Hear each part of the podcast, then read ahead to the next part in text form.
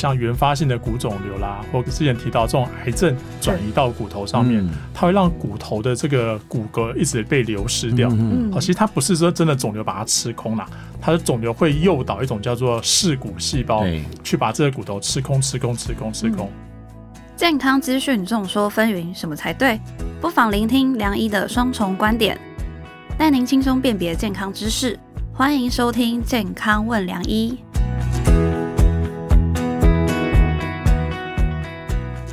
欢迎收听《健康问良医》，我是主持人良医健康网的编辑陈婉欣，在我身旁是客座主持人、医学权威的陈宝仁医师。嗨，大家好，我是宝仁哥。宝仁哥，你知道吗？台湾是骨折王国，你知道吗？是吗？我个人觉得台湾是最有骨气的王国了。你看，我面对外面的一些责难，对不对？没错。骨折真的吗？对，其实之前世界卫生组织就有一篇报告啊，他是说台湾的髋关节骨折每年将近有两万例耶。哇，跟我们子宫拿掉的比例差不多。然后这个发生率又是亚洲第一嘛，然后亚洲的骨折率又是全球第一，所以说台湾可以说是骨折王国，应该也不为过嘛。对啦，是是讲也是这样推论，可以这么说啦。然后其实有时候骨折嘛，不一定是因为骨松造成的哦，其实有可能是也是这一集我们要讲到的骨癌。那我们今天就来好好聊一聊。节目现场邀请到的是台北荣总骨骼肌肉肿瘤治疗暨研究中心的主任，同时也是中华民国骨肉癌关怀协会理事长吴柏贵医师。我们欢迎吴医师。晚上好，保仁哥好，各位健康问良医的朋友，大家好，我是吴柏贵医师。是啊，又欢迎我们博学又贵气的吴医师啊！在节目开始前，也希望大家一定要多多下载这一集的《健康问良医》，并且在商周吧留下你们的宝贵评论，来支持我们继续制作好节目。记得今天听完这一集，你就会很有骨气了。嗯、没错，没错。其实我一开始就想先问吴医师啊，我们刚刚开场提到的髋关节骨折嘛，其实它的后遗症是很多，说是五年内的死亡率有五成，哎，真的这么高吗？那这些是不是都是骨松造成的？是，其实髋关节骨。骨折真的是一个很令人困扰的问题哦，因为我们知道老人家骨折，髋关节啦、手腕啦、肩膀这三个是最常见的。嗯，那可是手腕跟肩膀基本上它就算骨折了，哎，保护一下，我们其实活动其实都还 OK。可髋关节不一样啊，它一旦骨折，变成就是它没办法下床，没办法行走。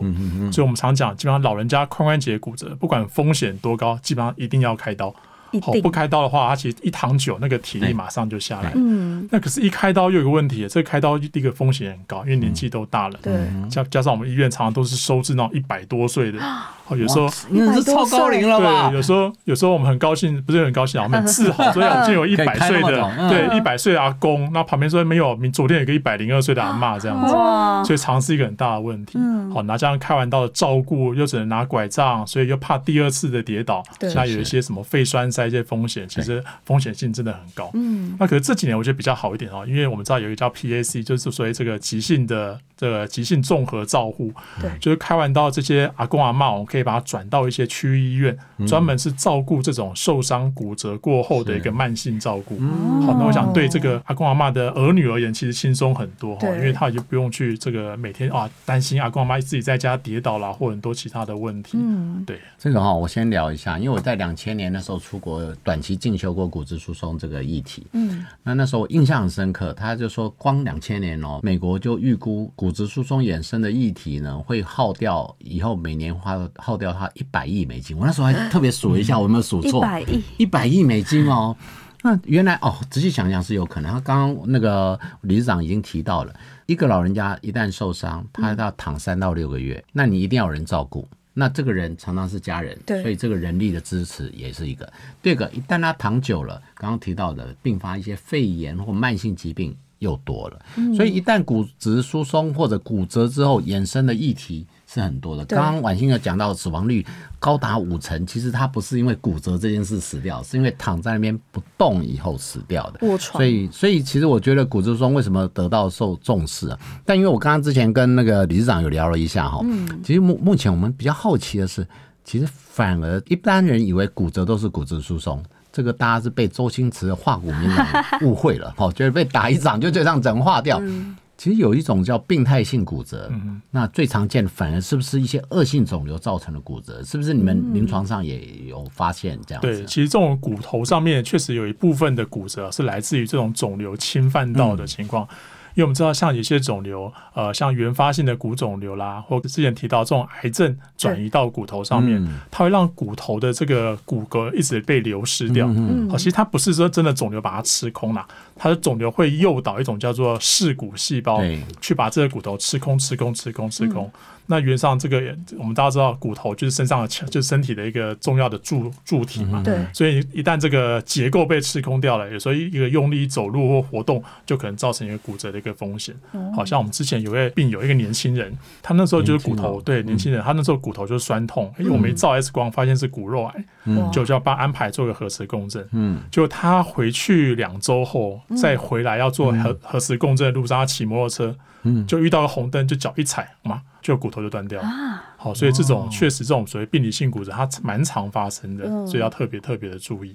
对，那是不是清除癌细胞，那骨骨松就可以救回来吗？呃，原则上是这个样子哈，因为如果说我们把这个骨头上面的恶性细胞把它移除掉之后，那当然没有这个噬骨细胞一直过来破坏。那如果化疗也做得不错，基本上这个骨头会慢慢慢慢再长出来这样子。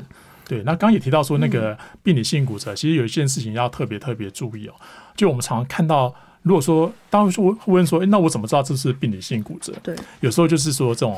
假设你骨折发生的情况啊不合理，我们就要很注意了。嗯，轻轻一杠就断掉。对对对，像有些我们之前有几个例子哦，他就是走路走一走，然后就是什么手摸一下电线杆，就这样撑一下下而已啊，手头手就断掉了。好夸张哦。对，那有些是打球，他也不是那种很用力丢球，他就让自己挥挥棒而已，才一空挥，哎，骨头就断掉。嗯，所以那种你听起来就觉得好像违背常理的情况，嗯，其实第一个就要想到会不会是这种所谓肿瘤造成的一个病理性骨折这样子。对，那我们就就题外话，顺顺便问一下，嗯、我们现在喜欢写排行榜嘛，哈、嗯，那你这种病理性大多数是转移的嘛，哈。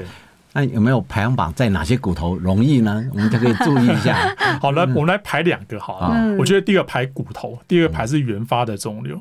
好，如果是骨头病理性骨折，第一个就是大腿骨。大腿骨，我以为是脊椎骨哎。呃，脊椎骨通常它也会有，那我们叫压迫骨折，对，它比较不会。哦，虽然没有注意到，对，它不是那种长骨那种骨折这样子。像我们之前有几位病友，他就是哎骨头酸，然后去给人家做推拿，嗯，就这推拿师傅就帮他一折，哇，就听到啪一声就断了，就断了。推拿师傅很倒霉。对对哦，后来那件那件事情哦，牵扯到个医疗纠纷，那个医那个病患后来去就是有点有点不太高兴，可是好像都没事，就是那个推拿师傅。啊，我以为是是没有怪前面，是怪后面的。他反而是怪前面可能没有诊断出来的医生这样子。对，那刚刚第二排名就来排说哪一些肿瘤容易跑到骨头上面去？哦，其实一般我们现在看，其实是肺最常见，肺癌对，肺癌最常见。好，那第二名的话，女性就是乳癌，那男性就是射护腺癌。嗯，好，那像这几个都蛮常见的这样子。所以，那我再打岔问一下，因为一般观众可能不了解，有时候会问哦。其实我们很清楚。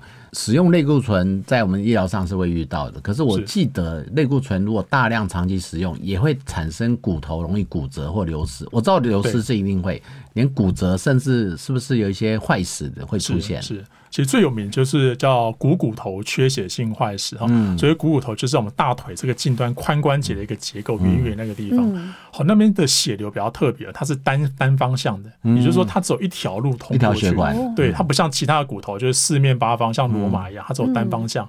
所以人一旦身上有一些这个血管方面的问题或免疫力方面问题，造成这个血管有点不通，就容易造成股骨头缺血性坏死。嗯，好，而这最常见是属于使用类固醇。嗯，好，包括有一些不得不使用啊，像有急性很严重的肺炎，嗯，好，或者是一些免疫方面的疾病，它必须长时间使用类固醇。我们就看到部分的病友他会遇到这样子缺血性坏死的一个情况。那如果这种时候大量使用，尤其前阵子新冠那时候，你知道新冠刚出来没得医的时候，大家也是用类固醇打下去嘛。我不知道你有没有注意到，那时候这类有没有增加很多？还有，那骨科医师有没有什么立场？比如说，我们知道必须大剂量使用类固醇的时候，那怎么去预防这种缺血性坏坏死？有方法预防吗？其实目前是没有办法，对吗？可是就是要要早期发现了。嗯，好，因为有时候如果早一点发现的时候，它没有到很严重的时候，我们可以做一种叫核心减压术。好，就因为它缺血嘛，那我们就制造它出血。对，我们就用一个用一个器械去把骨头打几个洞，好让这个血流可以出现，然后然后让它修复回来这样子。哇塞，骨科现在这么多新玩意儿。对对对。那如果缺血性，我以前的观念，我记得那时候就几乎都要做做关节重重建嘛。对。好，关节重建就会好了吗？呃，其实应该都会好了。哦。可是我们都是希望说能够自己的保留，对，能够用约当然是最好这样子。嗯。好啊，就是刚刚说到骨松嘛，就是我也想问一下宝文哥啊。是。那你看你在门诊中，你一定有遇过很多就是相关的案例嘛？对啊。嗯，其实对于骨头在不在意哈，很有趣。真正我们认为他骨质疏松严重，他通常不会来找我们。他一定懂我讲什么。就是 我们骨质疏松什么样的人容易，瘦的人容易。嗯。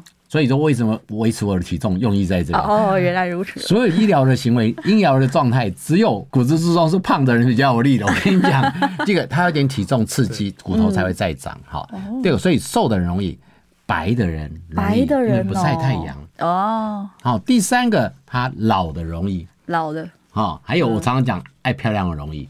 为什么？你爱漂亮，她一定维持她的身材，她从吃东西都很节制，瘦瘦的。她油也不吃，油不吃，维他命 D 就会摄取少。嗯，所以我每次都说哈，你只要看到那种。坐在那边喝下午茶、喝咖啡，穿的美美的，然后全身罩住的，那以后都骨质疏松，因为他要喝咖啡，钙又流失快。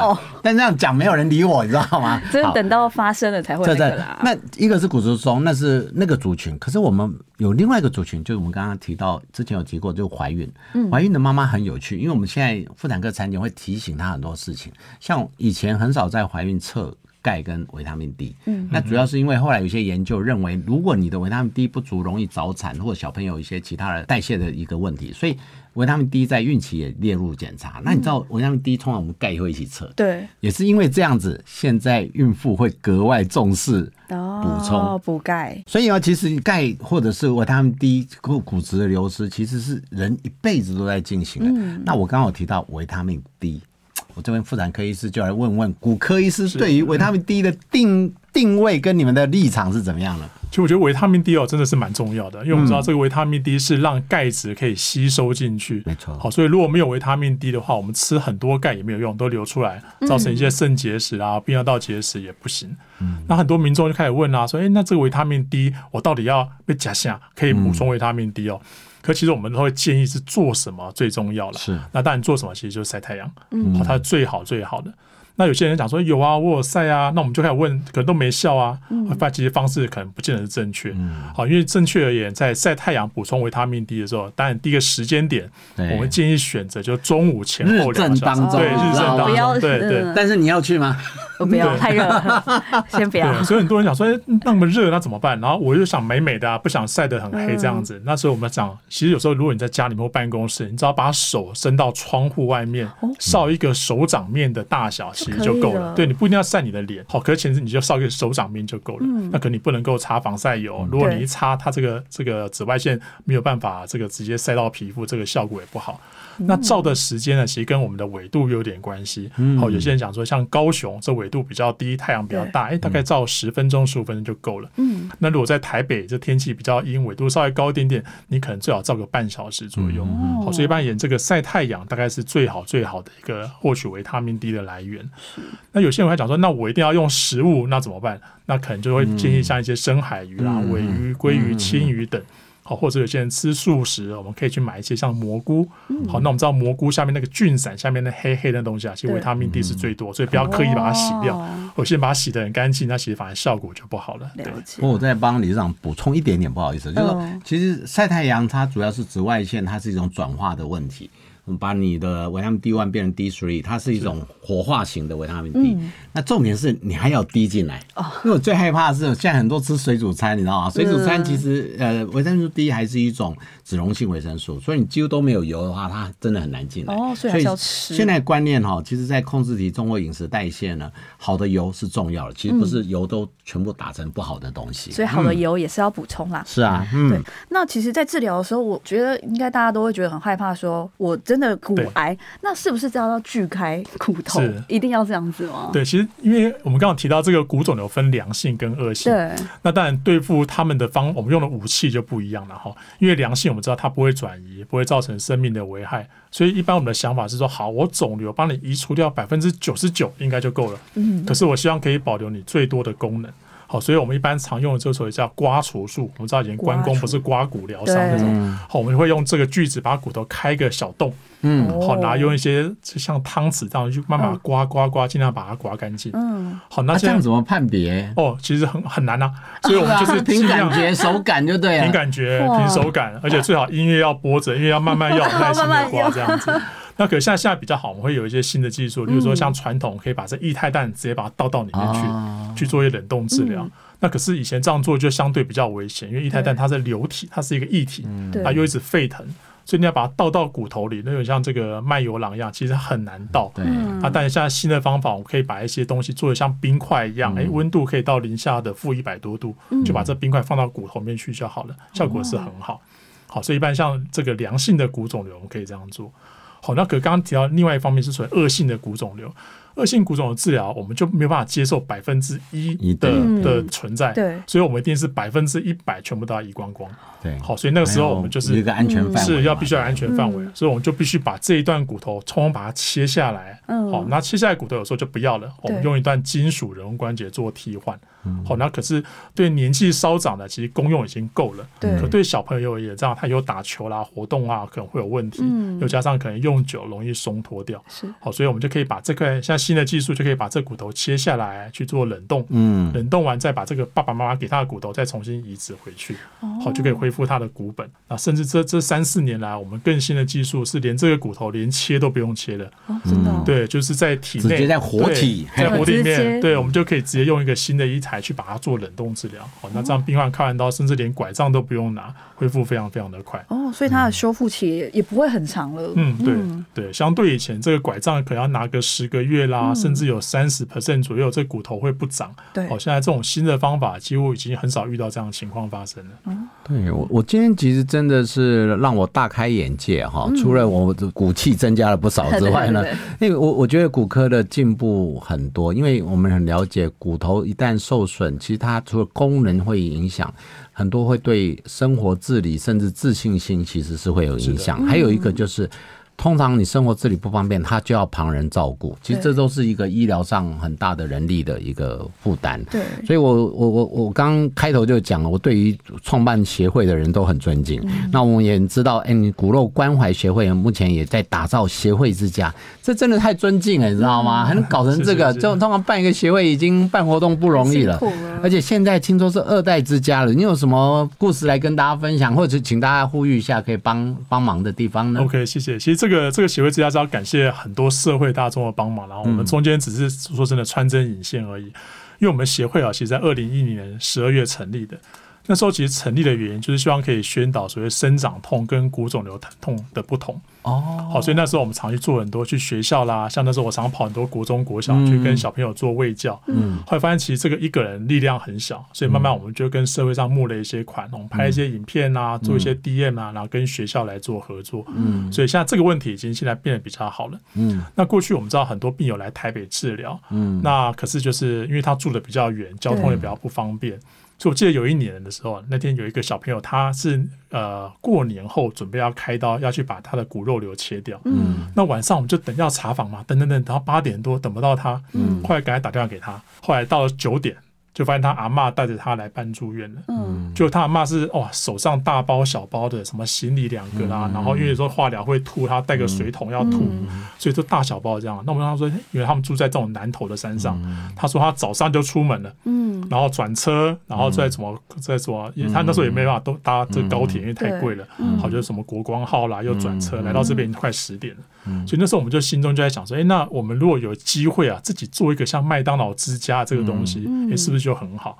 好，所以大概在二零一八年的时候，那时候我们就先做个小规模的一个试验。我们在红树林租了一个小房子，对，哎，那我们就让病友可以免费住在里面。好，以后他来就诊啦，或者是做化疗，甚至住对，甚至做术后的检查就会比较方便。那慢慢哎，发现到实施了一年多，哎，每天都爆满，甚至很多人他跟我说，他情愿打地铺，他要睡外面这样子。嗯，那那时候我想说，那好，那我们就把它搬到荣总这附近来。对，好，所以那时候就是。赶快去找啦！可是那时候我们跟那时候的秘书长两个人哦去找，就大家听到说哎要给这个病友住的，就觉得好像不是很那个对，怕怕的。那加上天母那边的话啊，就是老房子没有电梯，嗯、新房子又太贵，嗯、好，所以这样确实就很难找。嗯，那刚好是因缘际会啊，刚好就在荣总旁边，那有天刚好看到一个不错的一个房子，嗯，好，那本来是房东开价很高了，嗯，好，那时候本来一个月跟我们说要二十几万，哦，对，那后来是找了一些这个社会上好朋友跟我们一起去跟他拜托，嗯、然后我们给他做简报，嗯，然后带他去一代的协会之家看，嗯、然后那个原本的房东还跑出来公司跟那个房东讲说，嗯、哦，你这个房子一定要租给他们，让他帮你把房子弄得干干净净、整整齐齐的。因为后来房东就很好，后来真的就以半价租给我们。几平啊？那个呃，里面大概十，里面的平数大概一百平左右，有一二楼。对，那里面有三个房间，然后有很大的交易厅，可以说几乎像 Starbucks 一样。好，那等一下很多病友就是可以住在里面，都通通免费的。好，那像呃，我们在 Facebook 有这些讯息，所以大家就把一些食物通把它寄来。所以现在病友我们在那边。呃，吃住喝通通都不用钱，嗯，好，那永远食物永远都是爆满的，嗯，好，甚至有一个病，有一个这个台中火锅店啊，他每次寄食材来给我们，那我刚说，哎，不要再寄，不要寄，我们编不下，就隔天他寄了一个冷冻柜来，太扯了吧，所以就是很多像这样子啊，所以其实蛮蛮感谢社会大众的帮助，这样子，对，哇，真的也要感谢这么多人一起参与哈，好心人很多。对啊，其实这两集我们真的学到很多啦，就真的不要以为骨头就不会长癌症哦，真的不是。所以平常我们自己一定要注意一下自己的健康状况嘛。如果真的是持续那一痛这一痛，晚上痛，就是赶快去看医生做检查，然后找出那个真正的原因是什么嘛，然后积极治疗才是最重要的。我们今天谢谢吴医师来到健康问良医，谢谢婉欣，谢谢宝兰医师，也谢谢健康问良医的观听众朋友们，谢谢。喜欢我们的节目内容，请大家下载本集健康问良医，并订阅良医健康网的 YouTube。好的节目需要大家的鼓励，并且请大家在商周吧上面留下宝贵评论来支持我们。健康问良医每周五晚上八点都会准时播出哦。听完这两集呢，除了增加我们的骨气之外呢，我觉得呢，只要有好心就会有好运，别错过跟你我有关的健康心智哦。我们下一次见喽，拜拜，拜拜。不想错过健康问良医吗？欢迎订阅良医健康网的 YouTube 和 Pocket 商周吧。期待你我在空中相会哦，拜拜。